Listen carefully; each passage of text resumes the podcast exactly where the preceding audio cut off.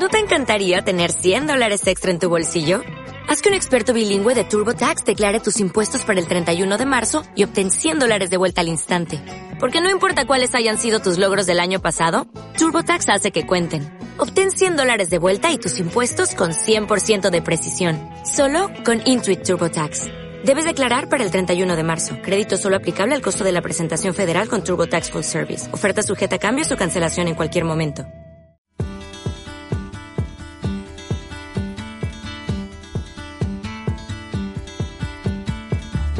Bienvenida a Lidérate, la comunidad de mujeres que emprenden y aprenden. Este es un podcast para emprendedoras, donde charlamos, compartimos y aprendemos junto a mujeres que nos inspiran a sacar nuestra mejor versión. Con Sonia Escribano y Esther Ruiz. Hola a todas y bienvenidas a un nuevo episodio del podcast de Lidérate. Soy Sonia Escribano y junto a mi compañera Esther Ruiz tratamos temas relevantes e interesantes para la mujer emprendedora. Hoy hablamos de la curiosidad, pero no la que entendemos como sinónimo de cotilleo, sino de aquella que nos hace ir más allá. Esa actitud curiosa ante la vida que despierta el interés por aprender, crecer o mejorar. Ya sea en el terreno personal o en el profesional donde conectes con ella, y si es en ambos mejor que mejor, te animamos a mantenerla y entrenarla para conectar más y mejor con tu yo interior presente y futuro. Para analizar este tema tan apasionante contamos con una maestra de la curiosidad. Por favor, Esther, ¿nos presentas a nuestra invitada de hoy? Buenos días, Sonia, y buenos días a todas. Ella es periodista, escritora, embajadora de buena voluntad de UNICEF, enamorada de la comunicación en todas sus vertientes, apasionada de los nuevos retos tiene un podcast del que nos tiene enganchada que se llama Mente Curiosa, Mente Joven. Al mismo tiempo que da formación, trata el tema que hoy nos ocupa y que tú muy bien has indicado, Sonia, la curiosidad. La curiosidad es un motor de cambio, de atracción y la mejor medicina contra el miedo y la incertidumbre. Estoy deseando escucharte y disfrutar este ratito contigo. Bienvenida al podcast, Teresa Viejo. Qué placer tenerte con nosotras. Bienvenida. Disfrutar muchísimo. Seguro que sí. Bueno, la primera pregunta es obligada. ¿Cómo y cuándo decides meterte en el lío del emprendimiento? Pues, para ser exacta, fue en el año 2008. 2008 en que impulso una productora de televisión y comienzo a producir producciones pequeñitas, primero un documental, después una, una serie de, de docu-realities muy divertidos sobre bodas, sobre peticiones de matrimonio y bodas, un programa que se llamaba ¿Te quieres casar conmigo? Yo creo que soy una gran experta en bodas, la gente no lo sabe, por ejemplo. Sí, sí, sí. Habría acudido a, qué sé yo, la de bodas, pero luego iba a la boda de los novios, ¿no? Entonces, bueno, pues eh, digamos que podía vivir en primerísima persona cuestiones que se escapan normalmente y que se les escapa a los, a los invitados. Y fueron además dos series de programas, mm, qué sé yo, 60 bodas, una barbaridad. Y, y después de la producción me di cuenta que lo que a mí más me apetecía era impulsar la formación desde otras ópticas y otras perspectivas, ¿no? Al principio lo hacía yo y ahora estoy en la en el propósito, la intención, el deseo de crear embajadores de la curiosidad, que sean capaces también de estimular, como hago yo, la curiosidad en organizaciones, en el sistema educativo, en las personas, en definitiva, que quieran crecer. Qué interesante, Teresa. Como bien hemos visto y hemos indicado al principio del podcast, te defines como maestra de la curiosidad. Y como nos ha comentado Esther, efectivamente tienes un podcast que nos tiene súper enganchadas, que es Mente Curiosa, Mente Joven, y hablamos mucho de la curiosidad, pero sí que nos gustaría que nos definieras o que nos explicases realmente qué es la curiosidad y cómo puede ésta ayudarnos a gestionar mejor la incertidumbre y el miedo. A ver, me voy a remontar a mi pasión por ella, porque no es algo, mm, digamos que planeado o, o, con un pronóstico más o menos certero respecto de a dónde me podía llevar la curiosidad llegó a ella en mi proceso de, desarrollo y crecimiento personal, ¿no? Bueno, voy a buscar cuáles son los miembros que forman esta personita llamada Teresa Viejo, ¿no? Porque es así, porque mira la vida como la mira, porque le gusta hacer cosas nuevas, porque tengo también, y esto no os lo he contado antes, una especie de amor-odio con el emprendimiento, ¿no? Ganas de hacer cosas por mí misma y dentro de mí un pepito grillo diciendo, ya, pero tú no eres una emprendedora, o sea, déjate de historias, tú eres una asalariada, ¿no? Esta cosa ahí, ese debate. Entonces, bueno, como veía muchas contradicciones, yo dije, hay que estudiarse. Y me acerqué a, ese crecimiento personal desde ángulos muy distintos, ¿no? A veces yo digo que soy muy ecléptica porque, bueno, me, puede interesar tanto, qué sé yo, eh, la PNL como la astrología, por ejemplo, y alguien que lo escucha dice, wow, eres muy esotérica. Bueno, no, no, es que simplemente quiero saber. Y ahí fue cuando me topé con la gran fortaleza humana que es la curiosidad. Comprendí que no era una forma de una forma de manifestarse mi carácter ni un rasgo de mi personalidad, sino que todos los seres humanos la tenemos dentro, que contamos con 24 fortalezas humanas y que la primera de todas ellas es la curiosidad, de la cual además arrancan otras fortalezas esenciales como son el amor por el aprendizaje, eh, la propia empatía, la mirada compasiva hacia los demás, qué sé yo. Y dije, jolín, pues esto no está contado y no está analizado. Comprobé también que en otros países sí, que hay culturas como, por ejemplo, la norteamericana que la estudia, la estudia como modelo de éxito en el liderazgo o en la gestión de los problemas dentro de las organizaciones, ¿no? La gestión también del conflicto, de la incertidumbre, del cambio, ¿no? La resistencia ante el cambio.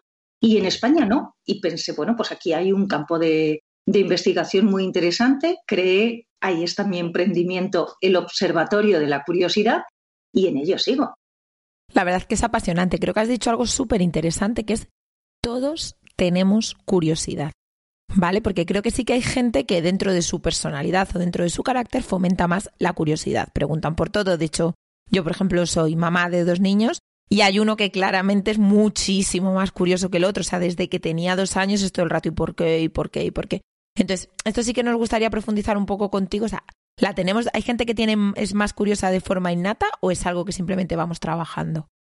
Como con el resto de las fortalezas, hay individuos que la tienen más activada de fábrica, si quieres, ¿no? De naturaleza. Nacimos con, con ella más despierta. Pues no sé, a lo mejor alguien disfruta muchísimo aprendiendo, leyendo libros y otros no. Y a priori la madre o el padre no piensan que ese niño es curioso y es altamente curioso porque lo que tiene es una predisposición a vivir experiencias y eso también es curiosidad. Es curiosidad, por ejemplo, querer conocer a las personas. Hay hombres, niños, adolescentes, es decir, en definitiva, individuos que tienen la capacidad de ser imanes con los demás.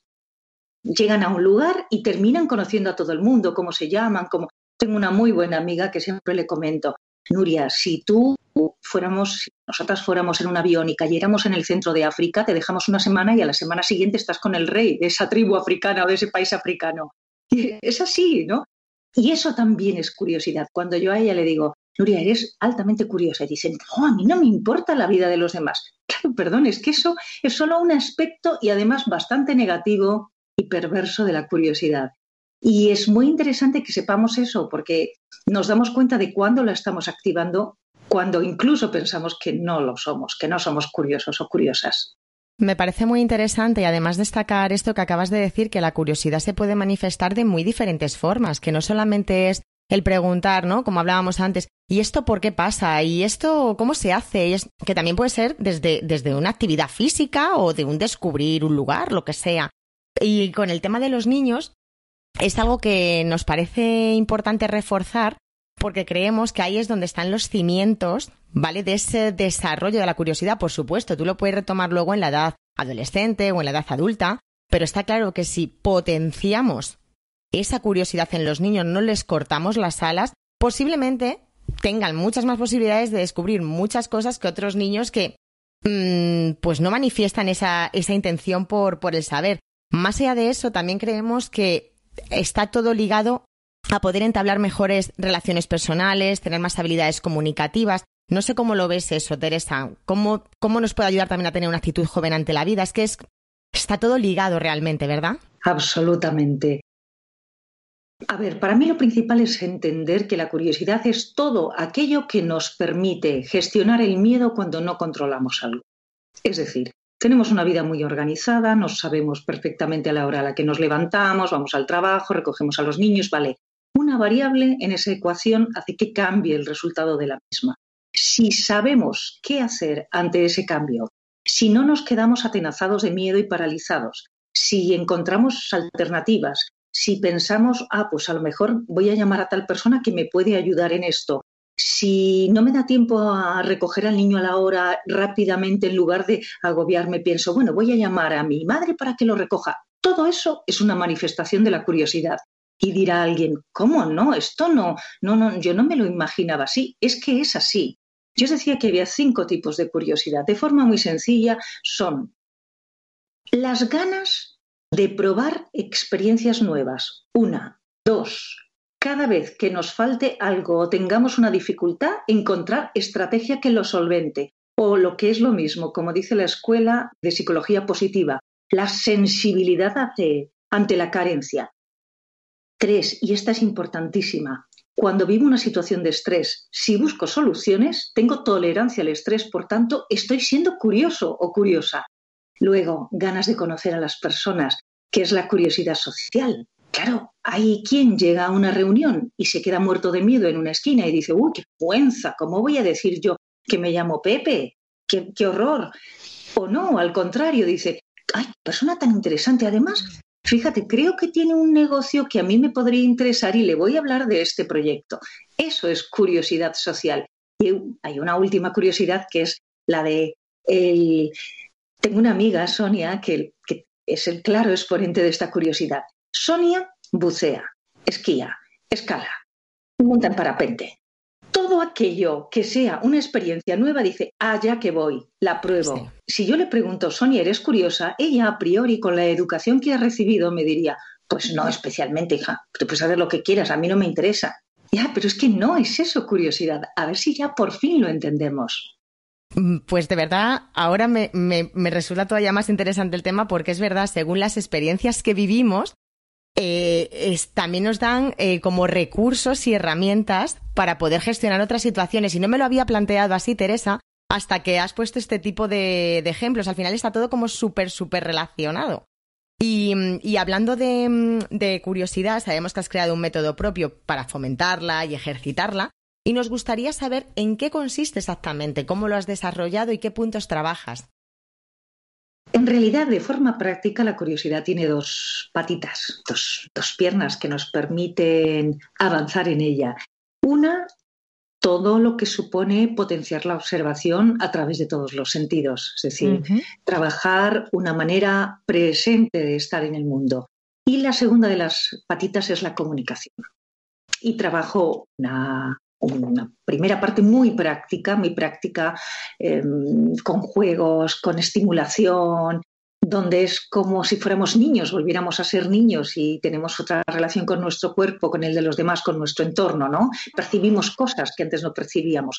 Y la segunda parte es un trabajo de comunicación, pero muy profundo, muy profundo, que enlaza mucho con otro de mis trabajos y de mis estudios en tiempo más presente, que es la comunicación empática o no violenta o colaborativa, como queráis, y que nos enseña a indagar, a preguntar, a acercarnos al otro sin que el otro sienta que eso es una intromisión, que es importante, que en la cultura española hay una resistencia a preguntar y sin preguntas no avanzamos.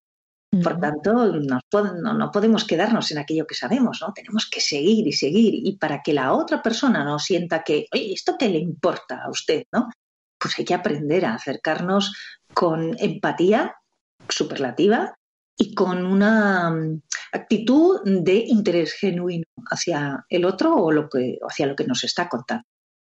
Pues muchas gracias. Sí que en la web, que bueno, hemos estado investigando, aparte de escuchar tu podcast, etcétera, y hablas de marketing de curiosidad. Entonces, como todas nuestras oyentes son emprendedoras, sí que nos gustaría saber cómo podemos o cómo la curiosidad puede ayudarnos en nuestro negocio y en nuestro emprendimiento y a comunicar mejor pues lo que sea nuestro propósito o Claro, es que hay una parte del marketing, de la misma manera que hay una parte de la neurociencia que se conoce como neurocuriosidad, que estudia lo que pasa en el cerebro.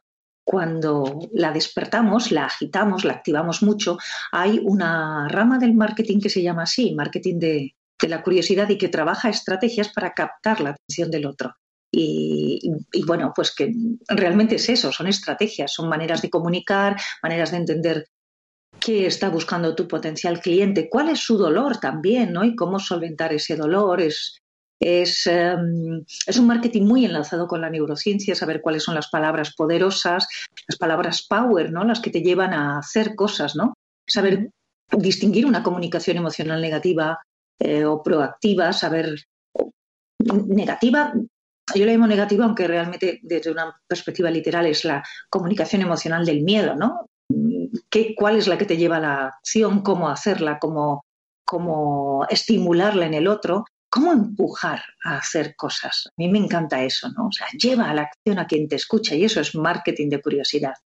Totalmente de acuerdo contigo y lo que hablábamos antes es que al final es una herramienta imprescindible para la mujer emprendedora, te ayuda a conectar con tu cliente Está claro que tiene que haber un trabajo interno previo, ¿vale? De ti como persona, pero también de eh, una indagación consciente de tu proyecto. Hablabas de palabras poderosas, pero a nosotras sí que nos gustaría, tú comentas que hay preguntas poderosas que nos ayudan a atraer más la atención de los demás.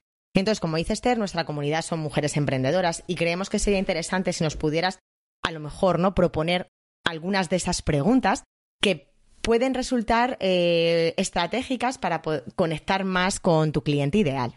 Al hilo de eso que me estás preguntando, Sonia, recuerdo una formación que realicé en una red de agencias inmobiliarias y allí me topé con una agente que era súper exitosa y entonces los compañeros la ponían en valor un poco así como con cierto recelo, como diciendo, jolín, es que se lleva siempre a los clientes y además no para, porque claro, tiene un cliente oye, la primera segunda casa es la casa idónea.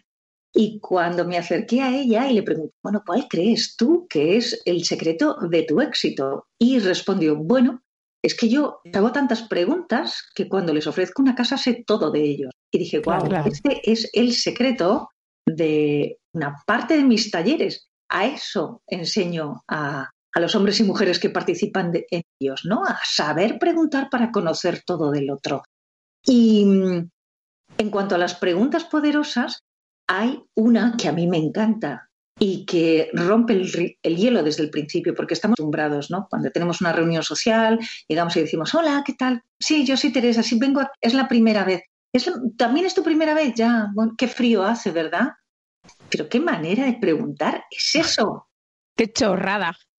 Qué tontería. O sea, la persona que está al otro lado, si escuchamos lo que dice Microsoft, que cuenta que cada ocho segundos se produce un lapso de atención, la persona que, te, eh, que, tienes frente a ti ya ha desconectado, ya le puedes contar, oye, mira, te voy a mm, regalar un millón de euros que está en otro sitio, no te escucha.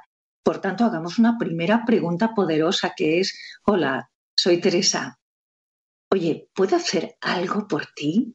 Qué bonito. ¿Puedo hacer algo para que tu vida sea mejor? Hablamos de ello. Cuando tú cuentas eso a otra persona, hombre, a ver, depende de cómo lo contemos. A ver, Quiero decir que se puede interpretar de una forma muy negativa, pero no, no, cuando hay un interés genuino de, bueno, tú vienes aquí, supongo que necesitas algo, ¿qué puedo hacer por ti?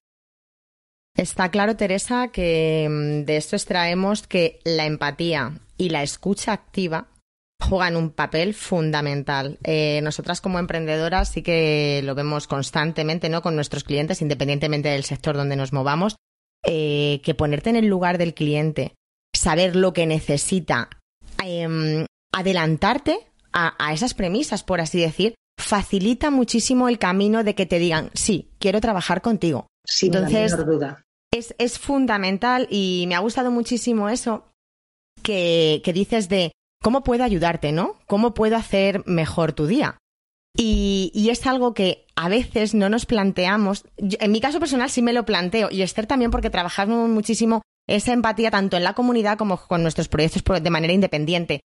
Pero creo que ese es el, punto de inflexión de que una venta o un proyecto salgan adelante. El tener esa empatía, esa conexión, esa cercanía de que esa persona se relaje y diga, estoy en buenas manos, esta persona de verdad quiere hacerme la vida más fácil. Entonces yo creo que en vez de centrarnos tanto, como puede ser a veces un error, en vender, vender, vender, creo que tendríamos que centrarnos en cuidar, cuidar, cuidar para poder recibir, dar antes que recibir. Lo tenemos más que claro y lo, comentamos en muchísimas ocasiones, tanto sea un proyecto emprendedor o cualquier momento ante la vida, cuando conoces personas, las relaciones personales, hay que cuidarlas. Y para cuidarlas tienes que ofrecer primero, no puedes esperar que por tu cara bonita todo sea recoger. Sin duda. Ahora, varias cosas. Es verdad que no sabemos muy bien la teoría. En la práctica, cuando estamos en una relación, estamos manteniendo un contacto, es inevitable, si no ha habido un trabajo previo, un trabajo personal previo, que nuestro foco esté en el yo. Totalmente. Está en el yo, está en aquello que quiero conseguir. A veces me puedo ir un poquito al tú, pero vuelvo enseguida a mi ego, ¿no? Y ese pensamiento egoico no ayuda en absoluto. Por tanto, el foco siempre, siempre tiene que estar en la relación, en lo que está surgiendo en ese momento. Y la relación es muy poderosa. Cuando ponemos el foco en esa cosa que estamos haciendo, no estamos ni en me entrego a ti lo que tú digas o egoístamente me sitúo en mí. No, estamos en algo que co-creamos y cuando lo co-creamos, observamos que puede crecer y puede aportar cosas muy interesantes para cada uno de los dos. ¿Y cómo logramos esa escucha activa esa empatía que está muy bien, que la sabemos en teoría, pero insisto, subyace siempre la tendencia del ego a tirar hacia nosotros mismos, hay que activar la curiosidad. Este es para mí el gran aporte desde la psicología que ofrece la curiosidad. Es decir, hay un terreno previo que hay que abonar en las relaciones y ese terreno es el de la curiosidad, porque cuando yo la he despertado de verdad de verdad, no como una, voy a tener una actitud ahora empática y voy a ser amable y voy a repetir estas frases que me han dicho que funcionan. No, no funciona ahí, porque enseguida entrarás en un modo automático de pensamiento y saldrá todo lo que eres tú, que es normal porque lo llevas siendo toda la vida y porque tu cerebro además tiene unas estrategias de supervivencia que le han funcionado a él y a ti durante muchos años. Pero cuando tú eres capaz de silenciar a tu cerebro con esos movimientos por las autopistas que se conoce, para decirle no. Ahora nos vamos por otro sitio y te voy a decir que por esta carreterita que tú no conoces vamos a descubrir paisajes que nos van a gustar. Y si no nos gustan, aprenderemos a que este camino no lo volvemos a coger y vamos a por otro. Y eso solo se puede trabajar despertando la curiosidad, porque la propia curiosidad alimenta la curiosidad. Es decir, cuando yo siento que saber algo del otro es la pera, Así. O sea, yo tengo delante de ti a un señor y digo, o delante de mí, ¿no? Y digo, quiero saber qué está pensando, quiero saber qué le pasa, tengo interés por él. Es decir, ese es un trabajo previo, previo. O sea, pongo en valor la curiosidad, el activo. Entonces ya todo es muchísimo más fácil. Más fácil. Por eso pongo un símil que van a entender mucho eh, las chicas que nos están escuchando. A veces nos compramos una mega super crema, ¿no? Estamos ahí, no digo marcas, ¿no? Vale, carísima, ah, tal, estupendo. A mí a veces me dicen, ¡ay, qué bien tienes la piel! Yo cumplo años y tengo unos cuantos. Y qué bien tienes la piel. Y es verdad que he usado todas las super cremas del mercado. Digo que la tengo así gracias a la curiosidad y es verdad porque a veces se me olvida los años que tengo. Yo siempre tengo ganas de aprender y me levanto como, ¡ah, qué bien, venga, una cosa nueva! Nos compramos una crema estupenda Puede ser cualquiera de esas formaciones que hacemos así rimbombantes y ahora neuroliderazgo del no sé cuánto. Si no hemos trabajado con un serum esa piel, la crema que nos, aportamos eh, se absorbe un 20%. ¿Para qué utilizamos un serum? Para que absorba el 50%. Pues la curiosidad es el serum. Tenemos que preparar nuestra piel con el serum y nuestro cerebro con el serum de la curiosidad. Cuando nos lo aplicamos, podemos aprender lo que queramos después, porque si no, tenemos una resistencia a asimilarlo. Has dado en la diana. Claro. Pero este es un trabajo, a ver, esto yo no lo he leído en los libros, ni quiero decir, claro, por supuesto que llevo formándome y leyendo todo lo que, o sea, creo que tengo en mi biblioteca tengo todos los libros que se han publicado de curiosidad en el mundo, que no son muchos. ¿eh? Esto es un aprendizaje de observación, de investigación, de observación personal también, de ver cómo funcionan los demás. Y digo, jolín, pero es así. ¿Por qué no nos lo han contado? Eso está genial porque además dices una cosa de cómo piensan los demás, cómo ven la vida los demás. Creo que cuando tienes una actitud, una actitud curiosa ante la vida, también te planteas que como tú piensas, no tienen por qué pensar los demás. Te abre como un universo de posibilidades de, de, que cada uno reacciona de una manera y poder entender y poder respetar más la actitud del otro. Muy interesante. Sí, yo creo que también nos hace... los políticos, ¿verdad? Sí. ¿El que, ¿El que perdona? Los políticos que necesitarían eso, porque ya te digo. fijaros, hay mm, hay datos muy interesantes que manejan en la universidad de, en la escuela de negocios de Harvard, ¿no? Eh, en la Harvard Business eh, School, detectando la disminución del grado de tensión social en aquellas empresas que han aplicado mm, sistemas de gestión curioso. ¿Por qué? Porque cuando tú tienes apertura ante la postura contraria de un compañero de trabajo o de tu jefe, si en lugar de decir, pues esto lo dice y no me da la gana y además no, y además se equivoca, si en lugar de reaccionar así, se reacciona con el interés de, ¿tú cómo, has llegado a esa conclusión? Cuéntamelo y observas un proceso de pensamiento distinto, tú tienes apertura y dices, oh, pues vale, bien, al final puedes no estar de acuerdo o al final dices, no es que se trate de convencerte, esta idea de me convence y entonces pierdo, no, no pierdes. Cuando alguien es capaz de seducirte con sus argumentos, es porque tu cerebro entiende que le da una información o un conocimiento que no tenía, por tanto ganas, no pierdes. Eso es, así es. Sí, bueno, la verdad es que, y además ser curioso, yo creo que también es súper importante que nos quita de ser tan egocéntricos, que a veces todos pecamos de ser muy egocéntricos. Entonces, lo que tú dices, entramos en escucha activa, nos preocupamos por la otra persona, intentamos conocerla mejor, que si nos vamos otra vez al mundo de los negocios es esencial, como tú has contado la anécdota, conocer mejor a nuestros clientes. Así que bueno, ya sabiendo todo eso, sí que nos gustaría que nos dijeras algún ejercicio práctico y fácil para poner hoy mismo en marcha y practicar nuestra curiosidad o al menos hacernos conscientes de que es un campo de mejora continuo.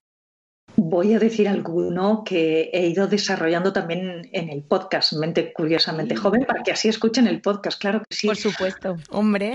Animo a todo el mundo a que tenga una libreta de la curiosidad cerca, es decir, un cuadernito de estos súper chulos, mi casa está llena, llena de cuadernos pequeñines, ¿no? Y lo lleve en el bolso. Es mucho mejor escribir que yo también guardo notas, lo reconozco, notas de voz, quiero decir, pero es mejor escribir, porque cuando escribimos nuestro cerebro se aquieta y recuerda mucho mejor aquello que estamos anotando. En ese cuadernito de la curiosidad se pueden hacer muchos ejercicios. Por ejemplo, hay uno que es los cinco minutos rojos. Y es dedicar durante mañana o a lo largo de todo el día, qué sé yo, cinco minutos a observar todas las cosas rojas que tienes a tu alrededor. O sea, yo ahora mismo rapidísimamente veo el jersey de Esther, veo el simbolito, veo, tengo una, llamada para hoy día 12 eh, en las notas del ordenador, veo por supuesto la O y la E de Google, veo también el, el rojo del teléfono para colgar esta conexión que tenemos, qué sé yo, rapidísimo. Ah, tengo la funda de las gafas que la tengo encima roja y un montón de lapiceros rojos ahí todo eso que observo lo anoto. Puedes ir cambiando de colores a lo largo de la semana. Entonces, rápidamente identifica si llega alguien y lleva un rojo diferente al otro rojo. Estás ejercitando, ¿no? Musculando la observación.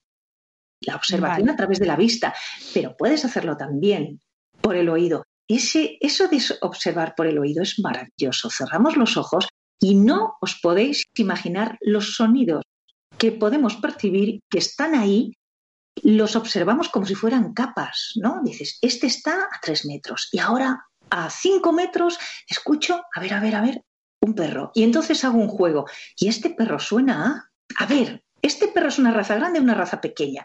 Estamos ejercitando, eso es de ejercitar la curiosidad, simplemente. Fijaos qué divertido. Y esto se puede hacer con los niños. Esto se puede hacer con los niños.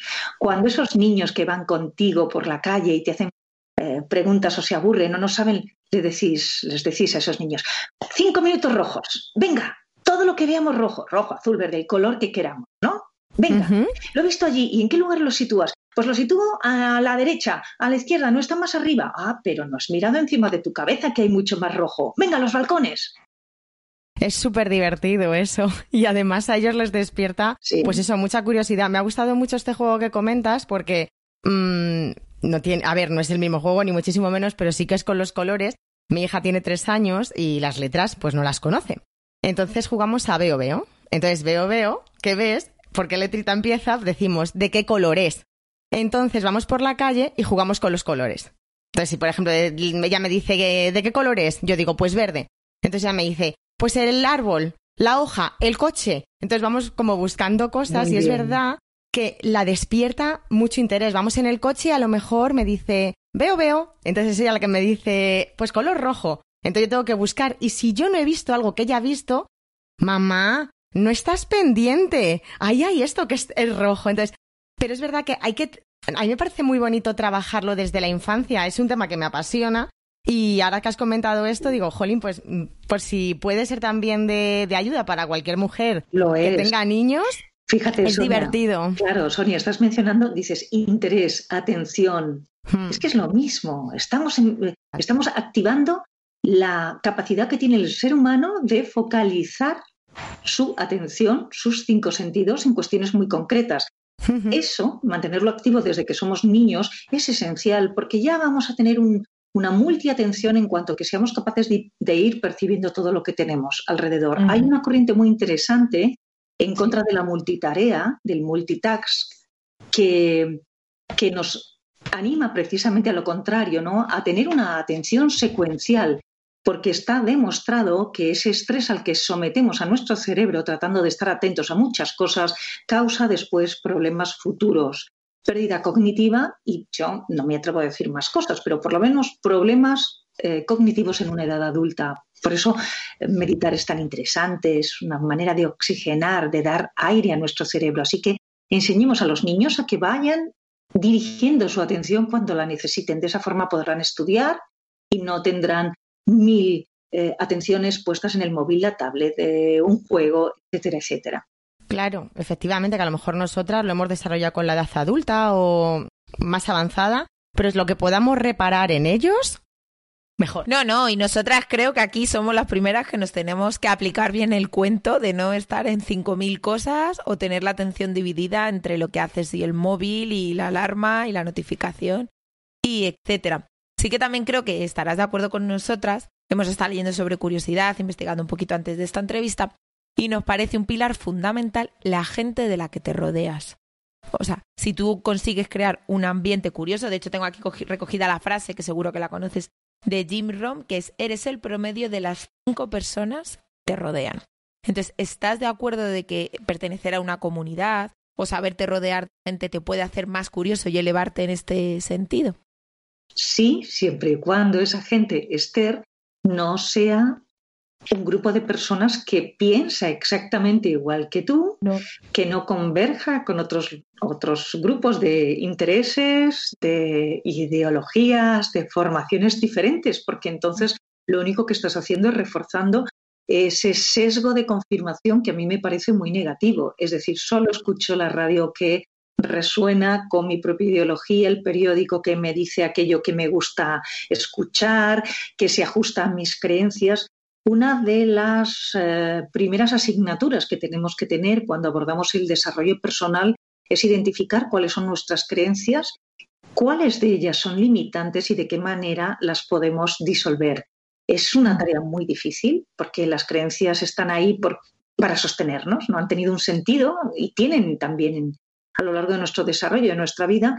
Sin embargo, eh, muchas veces no nos dejan crecer, no nos dejan volar. Yo creo siempre pongo un ejemplo muy gracioso respecto de las creencias y sobre todo de las presunciones.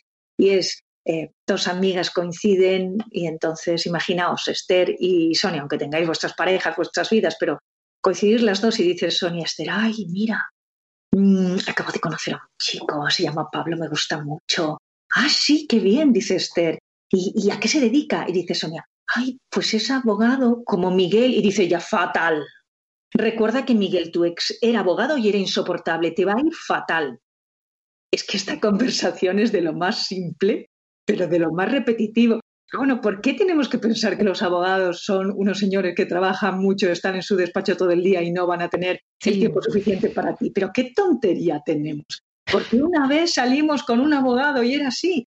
Pero totalmente, yo eso ahora me ha recordado porque tengo una amiga que está embarazada y no sé qué le dije el otro día, bueno, le propuse un nombre y me dijo, ay, no, ¿te acuerdas de no sé quién del instituto lo mal que nos caía? Ah, que llegas hasta hacer el vínculo de decir, Dios santo, o sea, como hubo una persona que me... No voy a llamar a mi hija así. Así que sí, sí, totalmente. Eso es, eso es, una cosa, tiene un concepto, o sea, tiene un nombre, se llama presunción. Y estamos llenos de presunciones no, no me voy a comer esta comida porque la última vez que la tomé me sentó fatal. Me sentó mal. Perdón, y decimos cosas peores. No, no, es que además la vez que me puse de color marrón, bueno, me fue fatal, me pusieron una multa, no, no, nunca más me he visto de marrón.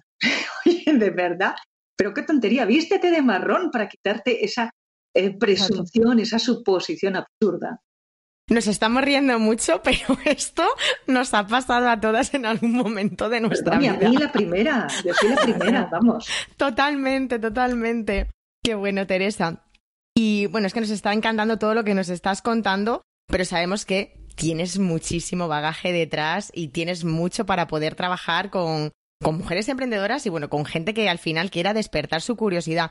¿Nos puedes contar un poquito cómo pueden encontrarte, cómo pueden trabajar contigo? Ah, claro que sí, me hace mucha ilusión. Pues pueden localizarme a través de la web, que además la estamos dando una vuelta porque son entes vivos, ¿no? Las, las webs son una manera también de, conectar con el mundo y de contarles qué hacemos y, cómo miramos, ¿no? Y, en qué, nos ilusiona y qué podemos compartir con los demás. Entonces, a partir de mi web, cualquier momento me pueden conectar y es, muy fácil, respondo rapidísimo. Hay una parte de mis formaciones explicadas en, en ella y otras se está readaptando. O a través de mis redes sociales, a través de LinkedIn, que soy especialmente activa en esa red social. Y mm, formamos, normalmente suelo realizar formaciones in company, es decir, me gusta más hacerlo dentro de, la, de una compañía, aunque ya he empezado a hacer algunas eh, tutorías y mentorías de forma individual. Estoy trabajando con una con una directiva de una gran compañía tecnológica y estamos trabajando comunicación, pero de una perspectiva. Yo cuando, cuando empecé a trabajar con ella le dije, voy a hacer una cosa muy especial, venga, va, me lanzo. Y terminamos, pues un día hacemos interpretación y otro día hacemos... Y es, es muy bonito porque ves que estás trabajando la materia humana como si fuera un, un bloque de, de, barro, ¿no? Y se moldea y, y observas la interacción con la otra persona. A mí me gusta mucho la formación, mucho. Me da, Mm, creo que me conecta con la, con la emoción amor que viene de compartir, ¿no? De doy al otro y, de ahí surge otra cosa, ¿no? Pongo el foco en la propia relación. Es, muy chulo. Así que nada, a través de LinkedIn o la web. Vale, en las notas del podcast lo vamos a dejar todo, la web, LinkedIn, para que te sigan la pista de cerca. Y sí que, bueno, sabemos que tienes un montón de proyectos entre manos pero sí que nos gustaría que nos adelantaras un poquito algo que vaya a ocurrir en los próximos meses o que te haga especial ilusión y que creas que este puede ser el año que, arranque. Tengo que terminar el libro de la curiosidad porque si no me va a dar algo. Eh, han pasado tantas cosas. Primero la, pandemia en la que bueno, tuve que hacer también una gestión ¿no? de, ese temor a la incertidumbre, también de las ganas de saber qué estaba sucediendo y, y se paró mi creatividad. Ahí estuve un montón de meses sin, sin poder escribir una línea. Tenía que haber entregado el libro en primavera y no pude. Y mm, bueno, ese observatorio de la curiosidad tiene, tiene un contenido y una vida. Una parte de él eh, trata de animar, mentorizar la curiosidad dentro de la universidad. Lo vamos a hacer en la Universidad Camilo José Cela, también en los colegios, y me gustaría muchísimo impulsar un gran estudio, una gran encuesta más cualitativa que cuantitativa, es decir, no con un gran número de personas, pero sí capacidad, con capacidad de diagnosticar cómo es la curiosidad en la sociedad española, o sea, qué eh, colectivos están más abiertos a la curiosidad, cómo la utilizan, en qué la emplean, mm, qué sé yo, si los niños españoles son muy curiosos, no lo son, si necesitan trabajar más la curiosidad para ser grandes científicos, que está estrechamente relacionada. Un día hablando con María Blasco, la directora del CENIO, cuando empecé a trabajar la curiosidad, le dije, mira, estoy haciendo esto, María. Y María, su respuesta fue muy graciosa porque dijo, ah, pero no todo el mundo es tan curioso como yo. Que no, María, no todo el mundo está obsesionado con los telómeros y la telomerasa para vencer el envejecimiento y el cáncer, ¿no? Ojalá. no todos podemos ser grandes investigadores, pero sí es verdad que nuestra sociedad, y nos, nos hemos dado cuenta en este tiempo, necesitan más aporte científico. ¿no? En España hay que poner en valor la ciencia porque, porque nos, nos da la vida, literalmente nos da la vida. Entonces, bueno, pues quiero eso, quiero hacer ese gran estudio, ese estudio, no sé si lo podemos hacer en el año 21 o será para el 22, y que, bueno, y que permita también sumar a, ese lema que yo tengo a todo, a todo el mundo que desee sumarse, que es eh, I'm curious, ¿no? Soy curioso, ¿no? Que se lleve como un lema de, orgullo, ¿no? Como si lleváramos la camiseta, ¿no? Que dice, soy un hombre o una mujer curioso o curiosa. Totalmente. Como bien dices, hay que trabajarlo y es que requiere de un esfuerzo y no siempre estamos dispuestos a hacer esfuerzos. Entonces, desde aquí motivamos, incentivamos a todo el mundo a que, a que hay que trabajar esa curiosidad que solo nos puede traer cosas positivas y buenas a la vida. Estás escuchando Lidérate, el podcast de mujeres que emprenden y aprenden. Ahora comenzamos la segunda parte del podcast, ¿vale? Es una ronda de preguntas cortitas donde hemos incluido, las dos primeras preguntas, hemos incluido dos términos, dos conceptos que nos gustaría que cada, cada entrevistado nos pudiera resolver sobre su materia, por así decir, ¿vale? Para ti hemos elegido dos, eh, como hemos hecho con todos, y el primero de todos es, ¿qué es la multipotencialidad? Para mí es observar esas 24 fortalezas humanas, entender, por tanto, que somos una mezcla de lo que llaman en el mundo del marketing los, las soft skills y las hard skills, es decir, unas habilidades que están dentro de nosotros que se suman con otras habilidades que vamos fortaleciendo a lo largo de nuestra vida. Eso hace que podamos empezar, no sé si las veces que deseamos, si en infinitas ocasiones, pero por lo menos en un buen puñado de ellas de nuevo. Podemos inventarnos, podemos revivir, podemos reilusionarnos en el trabajo, en la vida, en el amor. Tenemos muchas facetas, somos poliedros, por tanto, sirvo para cocinar, qué sé yo, tortillas de patata maravillosas y también para dirigir una compañía. Sirvo para conducir en el desierto y para ser una madre amantísima. Podemos hacer muchas cosas. Somos máquinas casi perfectas. Genial. A ver, bueno, y el segundo término que tenemos que es comunicación colaborativa. Claro, la estudio, la trabajo, la estimulo, ayudo a, a, formar a, a personas en esa comunicación que tiene la empatía en un primer plano. Cuando somos capaces de llegar a un conocimiento empático y compasivo de nosotros mismos, es decir, a eliminar el juicio de nuestra propia mirada, a entender que nos comportamos de determinada manera porque hay unas necesidades que están ahí, que a veces se satisfacen, otras no. Cuando identificamos nuestros sentimientos reales y no los que están inflados, es muy fácil mirar al otro también desde esa, desde esa perspectiva y aparece el gran sentido de la comunicación que es cooperar o colaborar. Si hacemos eso, el conflicto no es que vaya a desaparecer, porque el conflicto nace siempre que hay dos personas, quiero decir, es natural. Pero también es cierto que el conflicto ya no se comprende como una oposición que nos va a desgastar, sino como una oportunidad para crear una nueva relación entre nosotros. Vale, muy bien, tenemos esta relación, nos estamos comunicando, hay un elemento que distorsiona, vamos a abordarlo, lo trabajamos, después somos dos personas que hemos crecido. Eso es para mí la comunicación colaborativa. Pues nos encanta el término. nos encanta. Tomamos nota. Bueno, otra pregunta. Bueno, un libro que nos puedas recomendar, que puede ser de emprendimiento o no, pero que para ti haya sido relevante y te haya a lo mejor incluso despertado la curiosidad. Os voy a recomendar mi última adquisición que hay que tener moral para leerla porque son mil páginas pero me parece. Tiempo. Un, sí, sí, sí, un libro interesantísimo. Se titula Compórtate, la biología que hay detrás de nuestros mejores y peores comportamientos. Está elaborado por un. Eh, es, antropólogo, psiquiatra. Ya sabéis que las, las, formaciones en Estados Unidos son muy convergentes, ¿no? Y entonces etiquetarles así en antropólogo simplemente se queda un poquito corto llamado Robert Sapolsky y es muy, muy, muy interesante. Es un estudio entre biológico, antropológico, psicológico de cómo somos, con un paralelismo también con con los primates que explican muchas de nuestras actitudes. Muy interesante. Pues nada, tomamos nota, lo vamos a dejar también en notas del podcast para que nuestras oyentes lo puedan echar un vistazo. Y luego, ahora, de cara a los próximos meses, ¿un área de mejora o algo de lo que te gustaría seguir aprendiendo? Mirad, hay un eh, terreno dentro de la comunicación en el que todavía, todavía me queda mucho camino por recorrer porque, primero porque es parte de mi propio trabajo y luego porque creo que ayudaría a las personas, que es el, de, el paso más adelantado de la empatía, que es la compasión con una mirada resiliente.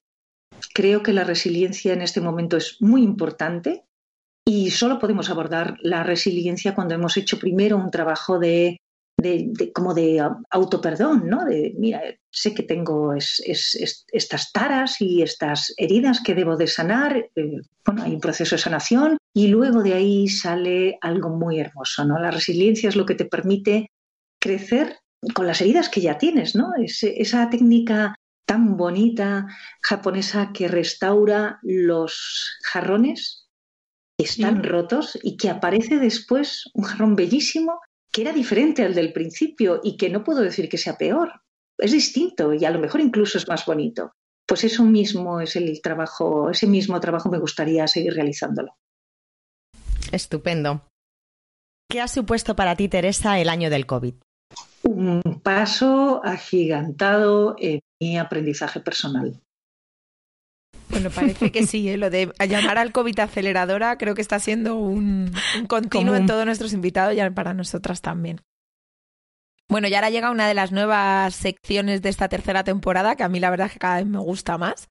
Así que te dejo una pregunta Rubén Turienzo, que no sé si lo conoces, es conferencista, bueno, es... Sí, sí, somos amigos. Un crack. Genial. Pues él te ha dejado una cuestión sin saber que eras tú, pero ¿qué te ha preguntado? ¿Qué echas de menos en tu vida y cómo lo vas a solucionar en los próximos meses? Meter los pies en la orilla del mar. Mm, madre mía, Teresa, yo también. Te entendemos. lo voy a solucionar escapándome en cuanto pueda.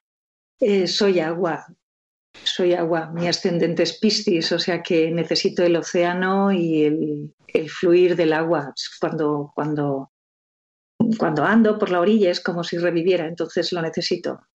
Sí, dicen que los objetivos hay que ponerles fecha y que tienen que ser. Así que lo, cuanto puedas, coge el calendario y hazte esta merecida escapadita. Claro que sí.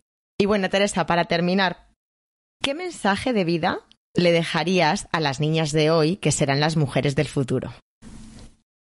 Nunca, nunca, bajo ningún concepto, por la presión de ninguna persona, dejes de hacer preguntas. La curiosidad de hoy será el éxito de tu futuro. Qué potente y qué maravilloso. Bueno, y ahora ya que nos has contestado y ya te hemos puesto de deberes que mires en el calendario esa escapadita al mar, ¿qué pregunta le dejas tú a nuestro siguiente invitado o invitada? Esta es muy capciosa, ¿eh? ¿A dónde vas cuando sueñas? Con los ojos cerrados y durante la noche. Qué bonito, qué bonito. Bueno, yo después de este mensaje, que te prometo que se lo pondré a mis hijos creo que hoy mismo, creo que no hay mejor broche para este podcast, que ha sido un placer. Tenía muchísimas ganas de conocerte, de poder charlar contigo. Y la verdad es que toda mi profunda admiración y mi agradecimiento por haber estado aquí con Madre mía, gracias Esther.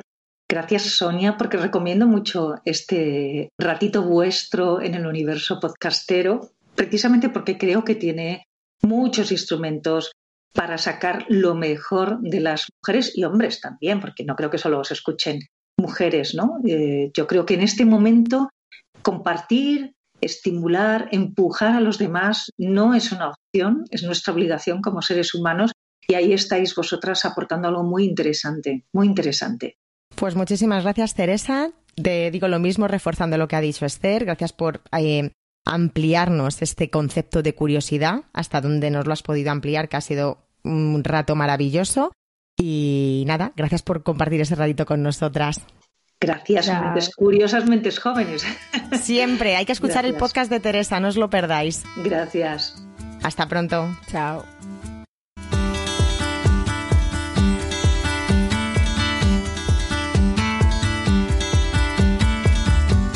Y ahora lo más importante, si te ha gustado este podcast, compártelo en redes sociales con tu vecina, con tu prima, con tu grupo de amigas, con cualquier persona que se le ocurra. Es la única manera de ayudarnos a crecer, a que lleguemos a más gente y que podamos seguir semana tras semana intentando ofrecerte el mejor contenido. Además, ahora recuerda que nos puedes escuchar en todas las plataformas. Y recuerda dejarnos un comentario y cinco estrellas. Puedes encontrarnos en Instagram en arroba lidera-te.es y en nuestra web www.lidera-mediote.es donde puedes estar al tanto de todas las novedades que están por llegar que ya os adelantamos que van a ser muchas.